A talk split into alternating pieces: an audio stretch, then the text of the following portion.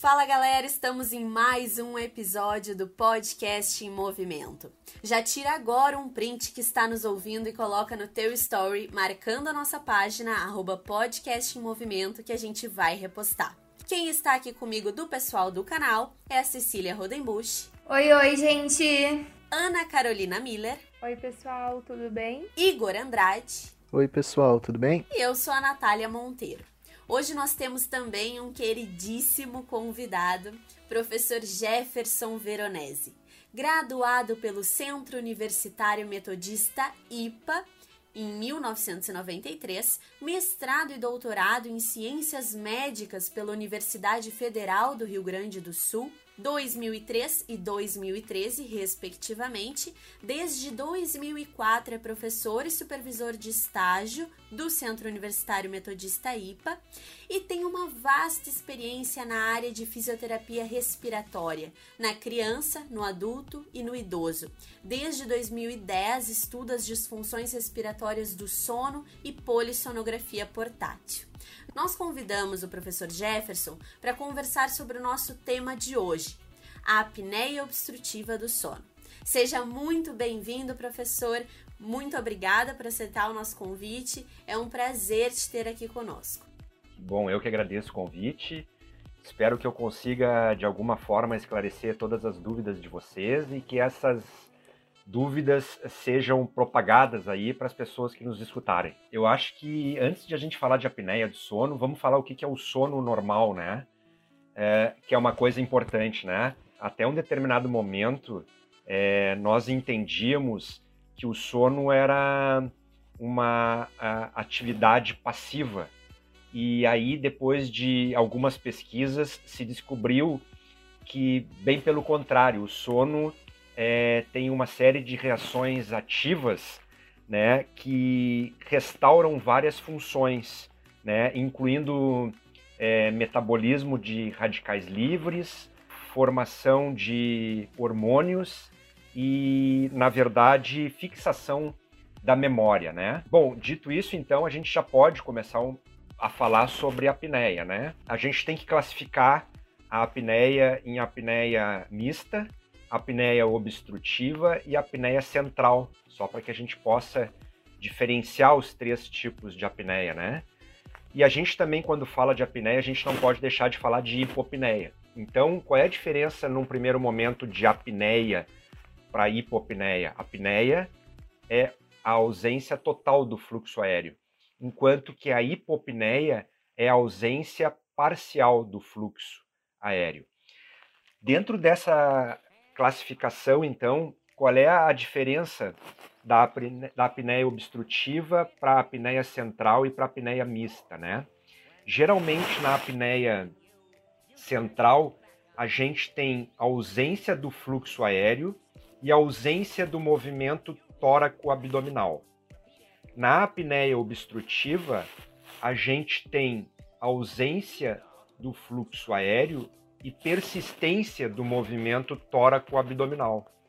E na apneia mista, a gente tem é, uma mistura de apneias é, com um, um período com movimento do tórax e do abdômen em outro período sem movimento do tórax e do abdômen. Então a gente consegue visualizar isso nos registros de um exame que se chama polissonografia. Bom, então aproveitando que tu fez essa introdução, prof, eu queria tirar uma dúvida. A apneia obstrutiva do sono, ela é uma obstrução parcial ou total das vias aéreas durante o sono? Tá, a obstrutiva é assim, ó, é, tem ausência total do fluxo com persistência do movimento tóraco-abdominal. O que, que acontece na maioria das vezes? Quando a gente fala de sono normal, é, a gente tem que classificar o sono em, em, dois períodos, né? O sono REM e o sono não REM. Né? 75% do nosso sono ele é não REM e ele se classifica em quatro estágios, diferente do sono REM que tem um único estágio. Então, ao longo da noite, a gente vai alternando entre sono REM e sono não REM. E o que, que acontece na apneia obstrutiva do sono? É, ela se dá justamente no sono REM, que é onde a gente tem os períodos de hipotonia muscular, né? E essa hipotonia muscular que muitas vezes leva o paciente então à apneia obstrutiva do sono. Então, o que, que o indivíduo faz? Ele praticamente ele inicia o sono e se ele tiver em decúbito dorsal, nessa fase REM, a língua ela cai para a região posterior da orofaringe. E aí colaba, simplesmente fecha, diminui, diminui o lumen da via aérea extratorácica. E essa diminuição ela pode ser total, e aí nós temos a apneia, ou ela pode ser parcial, e aí a gente tem as hipopneias. Tá? Então o órgão que mais sofre, na verdade, é a faringe. É, esse colabamento ele se dá na faringe, tá? E esses episódios acontecem durante o sono de forma cíclica, né? Então, durante o sono REM, ocorre o fechamento da via, da passagem do ar, só que o diafragma, ele não interrompe o seu movimento, ele segue trabalhando, a pessoa continua fazendo um esforço respiratório, aumentando a pressão negativa intratorácica, numa tentativa aí de abrir a, essa, a passagem do ar, né, e voltar a conseguir respirar, isso leva ao despertar. E aí, com o despertar, a gente tem um aumento do tônus muscular, que aí sim permite a passagem novamente do ar, fazendo com que a pessoa respire e volte a pegar no sono, onde vai começar o ciclo novamente se repetindo várias vezes por toda a noite. Seria isso, prof? Esse é o ciclo e, e ele realmente acontece várias vezes durante a noite? Isso, perfeito. Então, quando a gente faz a polissonografia, eh, os pacientes que são encaminhados, na maioria das vezes, eles têm uma série de alterações que, que geralmente chamam a atenção de quem está dormindo com ele, né? Ou no mesmo quarto ou na mesma residência. Então, uma outra coisa que é importante a gente dizer é que nem todo mundo que ronca tem apneia mas todo mundo que, apneia, que tem apneia ronca.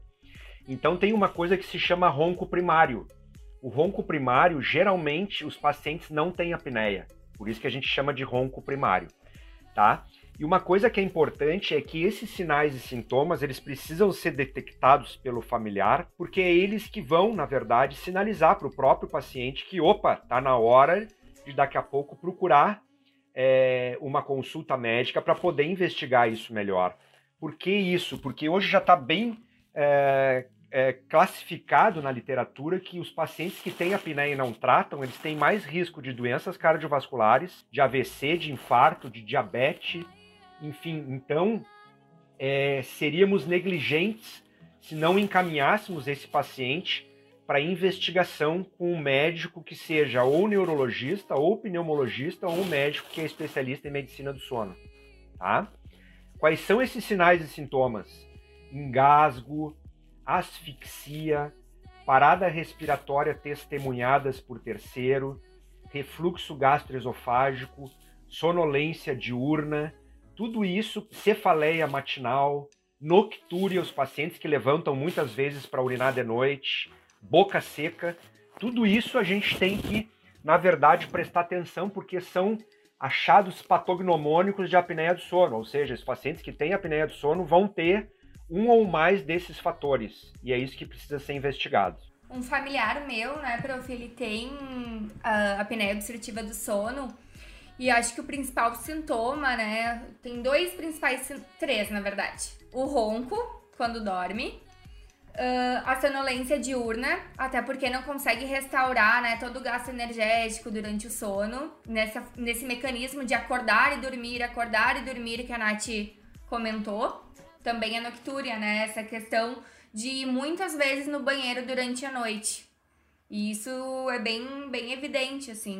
Que, o que, que acontece muitas vezes com os pacientes que têm apneia? Eles têm uma, na verdade, uma inibição do hormônio antidiurético então, eh, fazem com que eles levantem muitas vezes para urinar. Quando eles começam a tratar, esses pacientes que levantam três, quatro vezes para urinar à noite, eles passam a levantar uma só.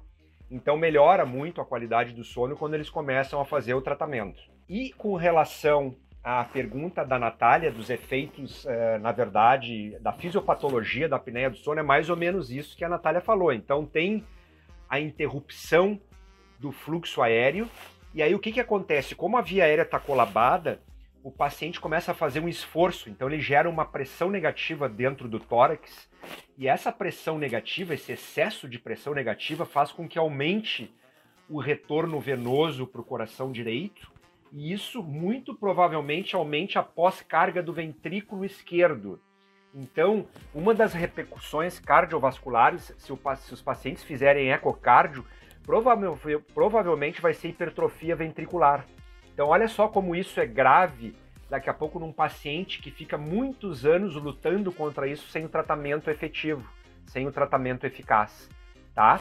E aí o que que acontece? Chega um determinado momento, porque essa apneia ela pode demorar 10, 15, 20, um minuto, e o paciente então ele fica lutando para tentar abrir a via que está colabada. E isso então tem uma sobrecarga enorme para todo o sistema é, respiratório, nervoso, enfim, cardiovascular, tá? Então, uh, a gente consegue perceber que vamos ter presente algumas alterações cognitivas nesses pacientes, né? Como falta de concentração, alteração do humor, irritabilidade. E a gente encontrou nas nossas pesquisas que nos casos que os pacientes moram sozinhos, né, eles acabam acreditando que possa até estar tá desenvolvendo uma depressão, né, por conta da sonolência diurna, do cansaço, uh, pelos sintomas que são apresentados, né, por quem sofre da apneia obstrutiva do sono. E daí essas pessoas podem acabar procurando um profissional que não seria o adequado para essa situação, né, que é um neurologista, que é um psiquiatra. E sim deveriam ir procurar um especialista do sono. O que que acontece, né, gente? É, como o paciente tem o sono fragmentado, ele dorme a prestação, né? Então, toda vez que ele fizer apneia, e ele, na verdade, resgatar a respiração, vamos, vamos chamar assim, ele acorda, né? Muitas vezes ele acorda espontaneamente com, própria, com a própria asfixia, com o próprio ronco, e muitas vezes ele é acordado por quem está ao lado, né? Porque fica assustado com o que assiste, com o que ouve, né? Então, eh, o que, que acontece?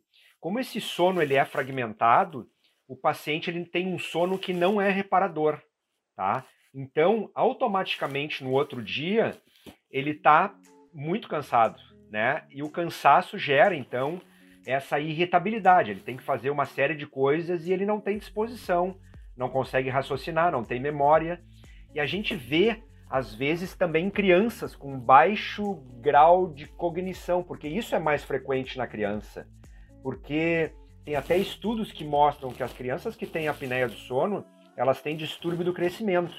Então, olha só como isso é importante, né? Mas quem são essas crianças?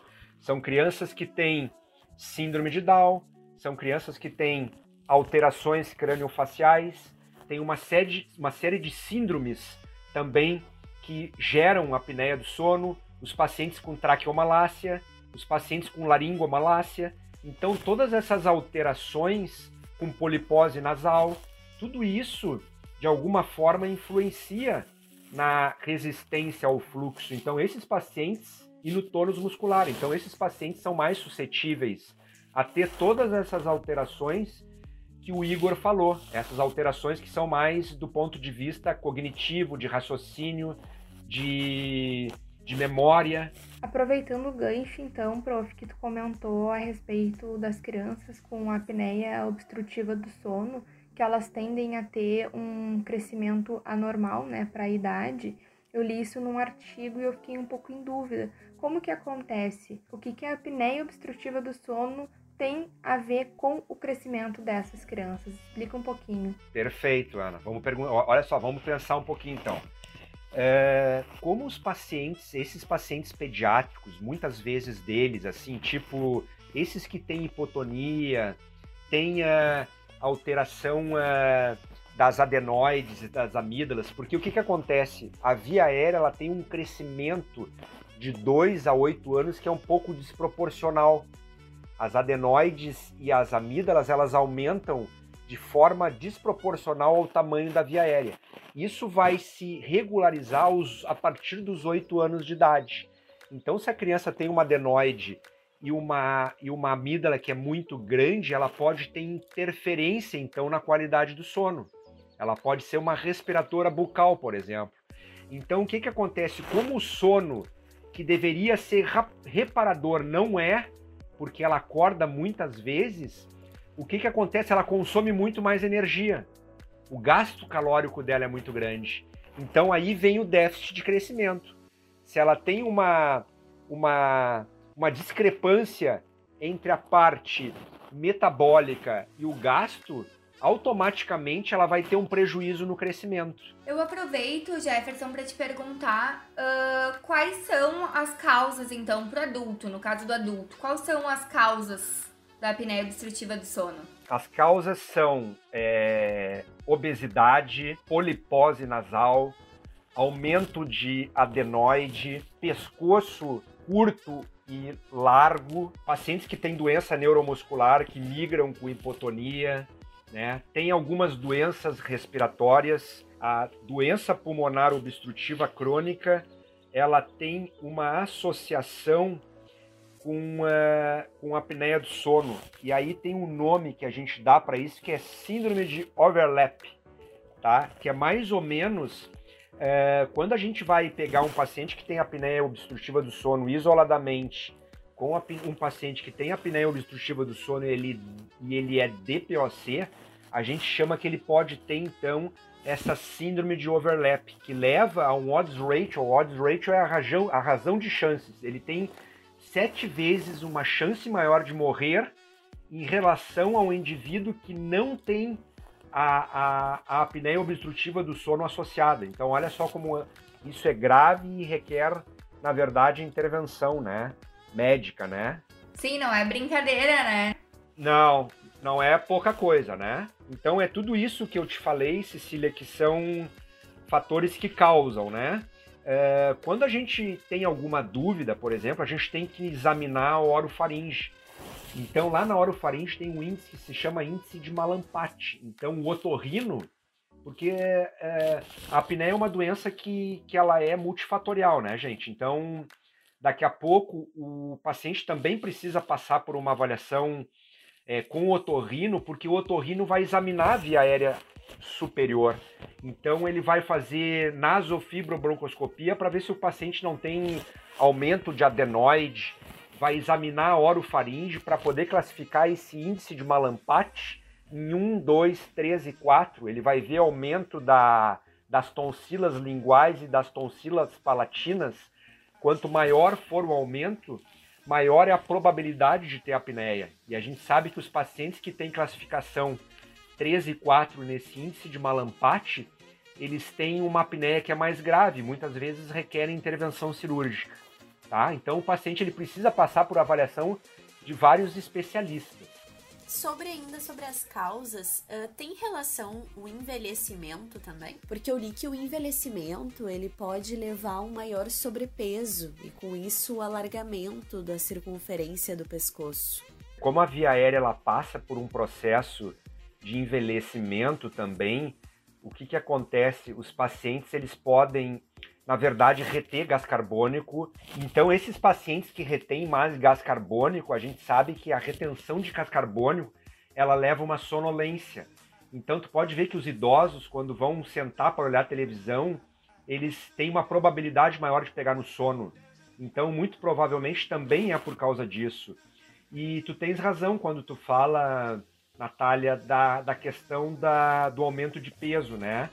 Isso não, não, não quer dizer que isso vai acontecer com todos os pacientes idosos, mas um determinado número de pacientes idosos realmente eles têm um, um sobrepeso. E isso faz com que eles concentram tecido adiposo ao redor do pescoço, diminuindo o calibre da via aérea. Por isso que a gente precisa fazer uma medida também da circunferência cervical.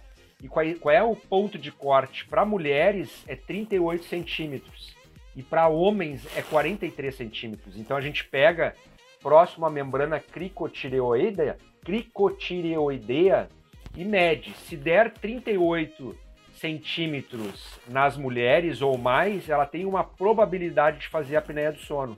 E essa medida nos homens é de 43 centímetros. São vários fatores, né, que, que podem ser avaliados, né? E aí tu comentou da polissonografia. Conta um pouquinho pra gente como é que funciona, como é que é feito esse exame. Tá, a polissonografia, então, assim, eu vou falar antes da pandemia e depois da pandemia. Porque antes da pandemia, o que acontecia é que todos esses médicos que trabalhavam com a apneia do sono, eles criticavam muito esses aparelhos portáteis, em que se vai em casa. Por quê? Porque o interessante é movimentar os laboratórios de, de, de sono, que tem um custo muito elevado, porque requer um profissional habilitado para ficar com os pacientes. Então, se vocês forem hoje numa clínica que trabalha com sono, de segunda a segunda ela está aberta, porque ela recebe pacientes, mais de um, dois, três pacientes, porque ali tem vários consultórios que os pacientes dormem à noite. E isso requer, então, um técnico de, de, de medicina do sono para ele poder monitorizar, então, todos esses equipamentos. Então, aquela polissonografia é chamada de polissonografia tipo 1. É a mais completa, tá? Então, ela pega toda a questão do eletroencefalograma através de eletrodos, então a gente consegue ver as fases do sono. Ela pega a, a região periférica para a gente saber se o paciente tem, por exemplo, síndrome das pernas inquietas, né? São eletrodos que são colocados nas pernas, movimento do tórax, movimento do abdômen, é, fluxo aéreo, oximetria noturna e também é, a medida dos gases arteriais, tipo para saber se ele retém ou não gás carbônico, tá? E aí então essa é a tipo 1. O que, que aconteceu com a pandemia? Com a pandemia, os pacientes deixaram de circular. E eles não deixaram de ter apneia do sono, bem pelo contrário. Eles começaram a se alimentar pior, né, porque deixaram de fazer exercício. Então isso só agravou, na verdade, os episódios de apneia, porque eles ficaram mais sedentários, passaram a comer mais e automaticamente esses dois fatores pioraram então os episódios de apneia. E aí, o que, que aconteceu? Aquele exame que era até então criticado por esses médicos, é, porque eles é, requeriam então o, o, tipo 1, eles passaram a aceitar o tipo 3 e o tipo 4, que é esse exame que é feito no domicílio. Qual é a diferença do tipo 4, por exemplo? Eu, num determinado momento, comprei um equipamento que era tipo 3, que era fluxo aéreo, movimento tóraco-abdominal e oximetria. E aí esse equipamento, que custou relativamente caro na época, ele estragou, ele teve uma durabilidade muito pequena. Então, é, e o conserto era muito caro. Então o que, que eu fiz agora? Eu comprei um equipamento que é tipo 4. Então ele é bem simples, ele é tipo um oxímetro. Então ele é pequenininho assim, ó. Eu coloco ele no dedo, na residência do paciente, ele tem um fio que eu conecto ao celular e é um programa de computador que analisa então o índice de dessaturação de oxigênio e a oximetria noturna. E eu, diante disso, consigo então ter uma sensibilidade de 90%. Eu tenho uma probabilidade de 90% de acertar se o cara tem ou não apneia através do cálculo desse índice e também da saturação média de oxigênio, porque a gente sabe que toda vez que o paciente faz apneia, ele vai desaturar. Então, eu tenho é, duas variáveis que, que são muito. É, que tem uma correlação muito forte com a apneia do sono. Então, os médicos, esses que até então eles eram é, re, é, resistentes a esse exame, hoje eles recomendam. Então, o que, que acontece? Eu vou na casa do paciente, eu faço o exame e não sou eu que laudo. O outro dia, assim que o paciente conclui o exame, é emitido um laudo que eu compartilho com ele pelo celular ou pelo e-mail dele. E ali então se diz se esse índice é leve, moderado ou grave e se ele desatura ou não durante a noite, quantas vezes ele desaturou, enfim, tem algumas informações que nos ajudam então a detectar e tratar isso precocemente, mesmo em períodos da pandemia. Nossa, muito interessante, assim, eu não conhecia muito sobre esse tipo 3 e tipo 4, uh, da forma desse aparelho, né, que parece um oxímetro mesmo. Achei muito legal. Acho que uh, facilita também um pouco o acesso, né? Porque querendo ou não, a pessoa tendo que se deslocar, às vezes uh, não tem condições, tem alguma comorbidade que não, não possibilita né, ir até um local e ter né, esse exame que vai até a sua casa, eu acho que facilita muito o acesso. E achei muito interessante, de verdade. Tu usaste uma palavra, Cecília, que ela é muito importante, tá? Então, olha só.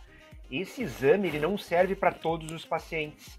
Então, se o paciente ele tem muitas comorbidades, é interessante que esse vá no laboratório tá? Porque o que que acontece? Como o exame lá ele é mais completo, tem várias variáveis que ele vai detectar que esse aparelho que eu tenho ele não detecta. Então, quando alguém me liga, eu faço mais ou menos uma anamnese por telefone para saber se, é, se o meu equipamento vai suprir a necessidade desse paciente. Porque, por exemplo, olha só, se for um paciente que tenha síndrome de Down, por exemplo, eu não vou fazer. Eu vou encaminhar para o laboratório do sono, tá? Olha só, esses dias eu fiz um exame, por exemplo, numa senhora que ronca, que tem sobrepeso, e aí o objetivo era investigar para saber se ela tinha apneia. E o que, que aconteceu? O índice de apneia e hipopneia na polissonografia ele equivale ao índice de, saturação de oxigênio nesse aparelhinho. Então o dela deu 11. Então, tipo assim, ó, para a gente estratificar para vocês entenderem, até 5 é normal, de 5 a 15 é leve, de 15 a 30 é moderado e acima de 30 é grave. Então dela deu 11. 11 é leve. Então, essa apneia que ela teve leve não requer tratamento. Mas teve uma outra coisa que chamou atenção. A saturação média dela foi 91. E aí, olha que interessante, saturação média de 91 me preocupou um pouco. Então tem uma síndrome que se chama síndrome da hipoventilação, que faz com que os pacientes possam ter desaturação. Então, isso só é detectado no laboratório do sono. E aí o que, que eu fiz? Eu encaminhei ela, então, diante desse achado para o laboratório do sono, tá? Então olha como é importante isso, tá? Uma outra coisa que é muito importante eu falar para vocês, e isso é, é, é assim, é, é, de uma relevância importantíssima. Nós tínhamos um bebê prematuro lá no, no Santo Antônio e ele tinha uma série de alterações genéticas. Então ele nasceu com uma coisa que se chama gastrosquise. Gastrosquise é quando as vísceras ficam expostas ao nascimento. Talvez vocês relembrem, eu acho que foi dito isso em sala de aula. E o que, que aconteceu? Então eles ensacam as vísceras e automaticamente elas vão entrando para dentro do compartimento abdominal conforme os dias vão passando e depois eles suturam a parede do abdômen. Só que esse bebê na época ele não tinha só isso, ele tinha laringomalácia. E aí o que, que acontece? Essa laringomalácia ela era, é, na verdade, ela tinha uma recomendação cirúrgica, né? E, e, aí os médicos, então, que foram avaliar ele, os otorrinos, queriam que esse bebê, muito frágil, fizesse, então, uma cirurgia para reparar essa alteração. E aí eu, diante disso, tinha aquele meu outro aparelho, propus para a família, sem custo, fazer esse exame gratuitamente lá no hospital, já que ele estava internado. E olha que interessante, então, é, quando ele fez, quando a gente fez o exame, não esse, tá? Era o tipo 3, aquele que estragou que eu falei para vocês. Eu fui lá num dia de noite e o bebê foi muito tranquilo, porque ele tinha uma inquietação, mas os pais eram ótimos, eram pais jovens que fizeram ele dormir quatro horas, porque eu preciso de quatro horas de sono para poder detectar todas essas alterações. Então, se o paciente não dorme quatro horas, uh, o exame ele não tem validade. O paciente tem que repetir o exame. E aí eu fiz o exame nesse bebê e o que, que aconteceu para nossa surpresa? Ele não tinha apneia importante e a saturação média dele ficou em torno de 97. Então, diante disso, eu emiti um laudo e ele escapou da cirurgia. A cirurgia foi suspensa, porque daí eu entreguei esse laudo para os médicos, porque eles queriam fazer uma intervenção cirúrgica sem a polissonografia. E a gente precisa da polissonografia, porque lá no hospital não tem. né? E teria que deslocar ele. Na verdade, tem um laboratório que fica lá no São José, mas teria que deslocar esse bebê do Santo Antônio. Seria um trâmite um pouco árduo, assim. É, cada caso deve ser, né, uh, analisado de uma forma única, né? E, e muito legal que esse, esses aparelhos portáteis facilitam, então, uh, nesse caso, como facilitou o que tu contou, uh, facilitam, né, a execução desse, desse exame. Isso, isso mesmo. E aí a gente tem uma informação maior de duas coisas que são muito importantes. Quantas apneia o paciente fez, classificar elas e ver o nível de oxigenação, a saturação do oxigênio. Então, Jefferson, a gente falou sobre as causas, sobre como diagnosticar, mas como que é o tratamento então da apneia? E também como o fisioterapeuta pode atuar nessa, nessa disfunção?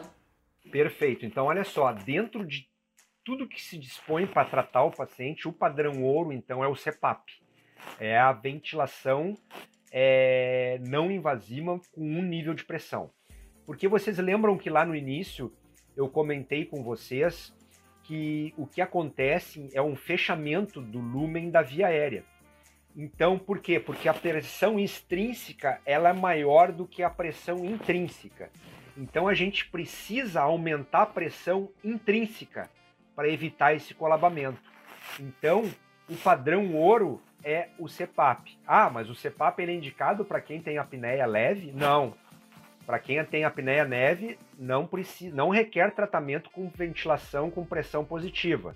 A gente trata geralmente os casos com é, apneia moderada e apneia grave, tá? Hoje tem uma série de interfaces e é aí que entra então o fisioterapeuta. Muitas vezes a função do fisioterapeuta é titular a pressão no CPAP, né? Então, o que, que acontece? Os médicos que trabalham com apneia, eles vão indicar um fisioterapeuta da confiança deles, que muitas vezes aluga ou vende o CPAP, tá? E aí o fisioterapeuta vai na residência do paciente ou tem aqueles CPAPs que são automáticos, que tem um cartão de memória, onde esse cartão de memória registra as informações e manda para o laboratório mais ou menos é, quantos eventos tem, quanto tempo foi de apneia, e aí de lá mesmo o fisioterapeuta gradua então essa pressão.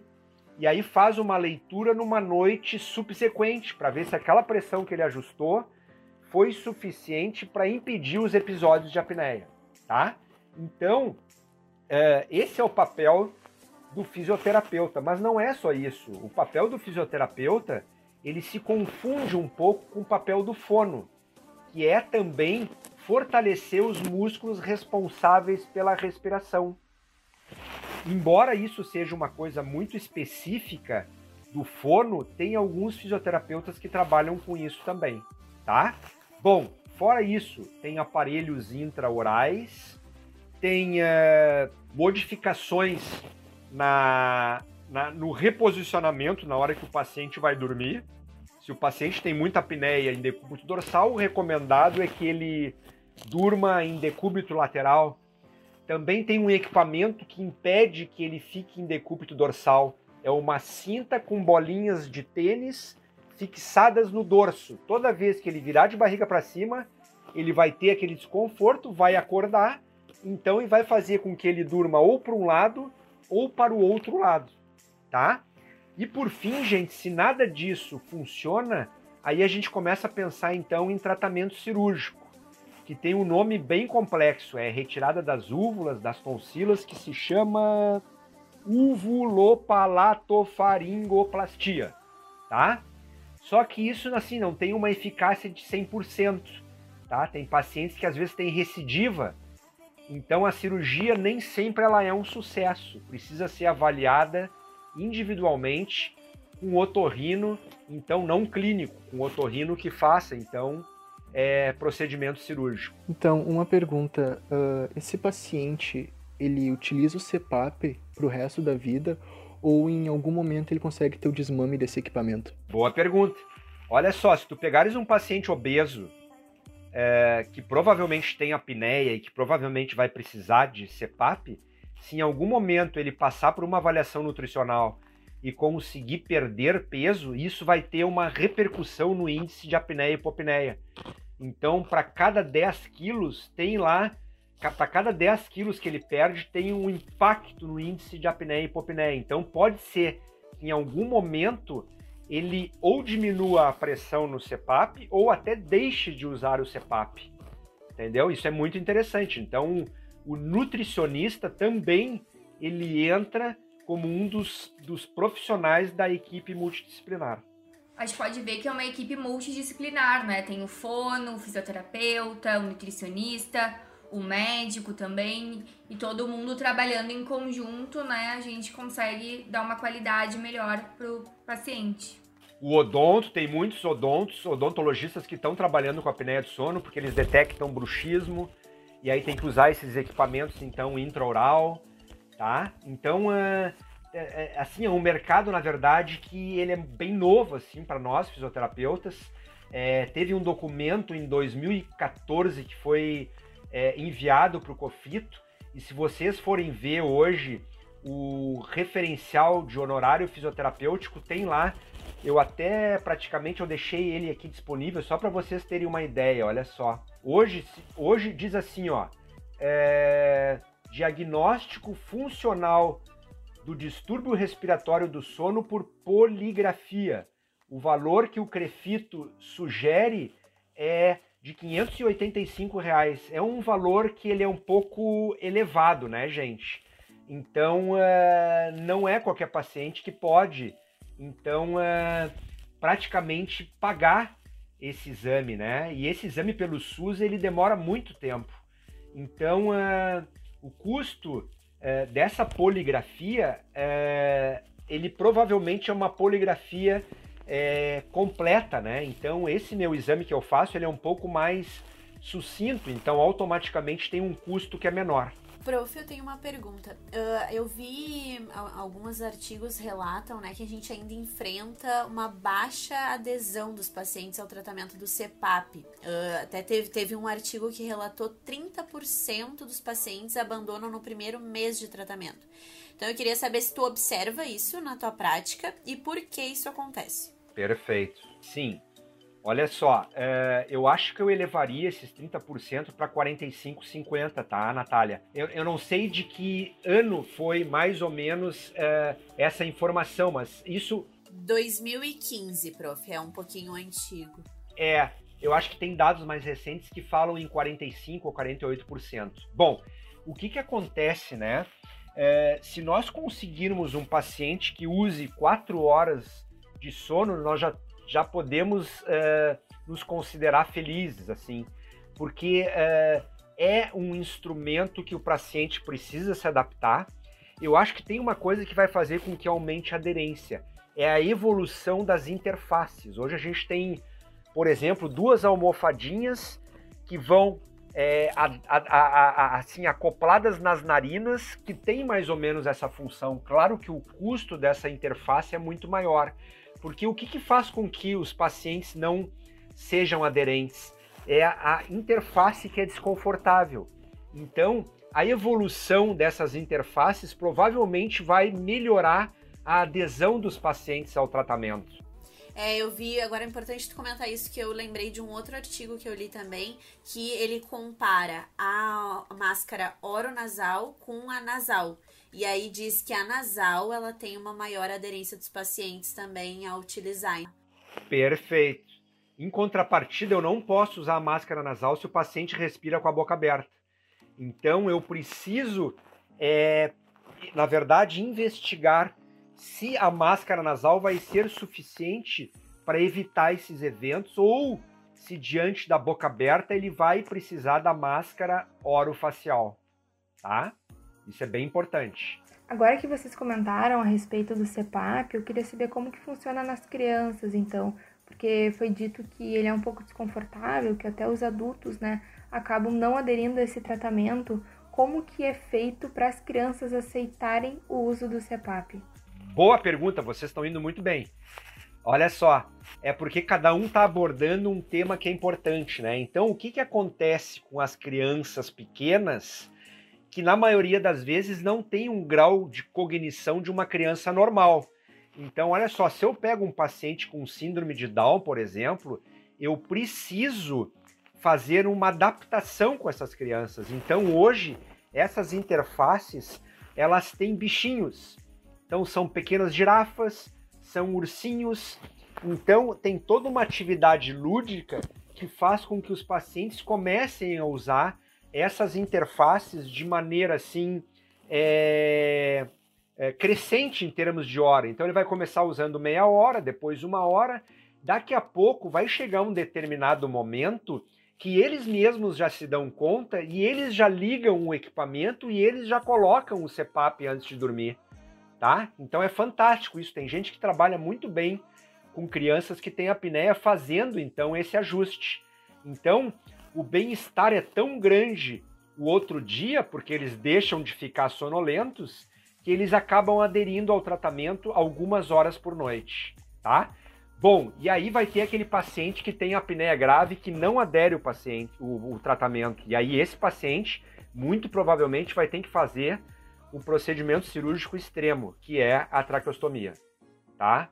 Esse praticamente assim, chegamos no, no fim do túnel com relação a todas as, as tentativas. E aí a traqueostomia, então, é a opção de escolha nesse sentido. Uh, eu acho que só para finalizar, gente, assim, ó, uh, duas coisas importantes. Olha só, é, por que, que os pacientes com apneia desenvolvem hipertensão? Tem muitos pacientes que têm hipertensão. É, por quê? Porque antes da hipertensão eles têm apneia e não tratam a apneia. Então, o que, que acaba acontecendo? É, o que, que a gente vê, né? A gente chama isso de padrão não dipper, no dipper, né? Caracterizado pela, pelo descenso da diminuição da pressão noturna. O que, que acontece quando o paciente ele dorme é, é, de, maneira, é, de maneira reparadora? A gente percebe que numa, numa determinada fase do sono, a frequência cardíaca ela vai diminuir, a pressão arterial vai diminuir, a frequência respiratória vai diminuir. E o que acontece é que nesse paciente com apneia do sono, isso não vai acontecer. A pressão dele vai se manter elevada mesmo durante os períodos de apneia do sono. Então, por isso que com o tempo o paciente, na verdade, ele vai desenvolver hipertensão arterial sistêmica porque quando a gente analisa uma curva, e eu já fiz isso muito naquele meu equipamento tipo 3, eu ficava 45 minutos olhando a curva do fluxo e da frequência cardíaca, vocês não têm noção da variabilidade da frequência cardíaca, do momento da apneia para o despertar. Isso assim, ó, eleva a frequência cardíaca assustadoramente. Então, provavelmente isso vai causar então a hipertensão e essas arritmias cardíacas. Então, se a gente trata, a gente evita que o paciente tenha hipertensão e que tenha esses episódios de arritmia. Uh, gente, eu acho que assim, ó, eu acho que o fechamento de vocês é justamente dar uma relevância para o fato de não tratar. O não tratamento da apneia vai levar a todas essas é, possibilidades de desenvolver tudo isso que eu falei para vocês. E isso que sirva de um alerta para a população, na verdade. Hoje, de cada 10, de, de cada 10 pessoas, 3 têm apneia. Então, é, a, a, é, é, bem alta a prevalência, né? Tá? O, que, o que ainda se faz, eu acho que é subestimar. Na verdade, é isso. E esse foi o nosso episódio de hoje. Se gostaram, divulguem. Queríamos agradecer mais uma vez a presença do professor Jefferson. Maravilhosa nossa conversa, muito rica. Eu espero que a gente, eu e todo o grupo, esperamos que a gente tenha outros momentos como esse. Lembrando que todas as referências citadas aqui estão na descrição do episódio. Se quiserem mandar perguntas, comentários, sugestões de tema para os próximos episódios ou mandar o seu episódio para o nosso canal, é só entrar em contato conosco pelo Face ou pelo Insta, arroba podcast movimento. Aproveita e já segue as nossas páginas para ficar ligado em tudo que está rolando. Abraço e até o próximo episódio.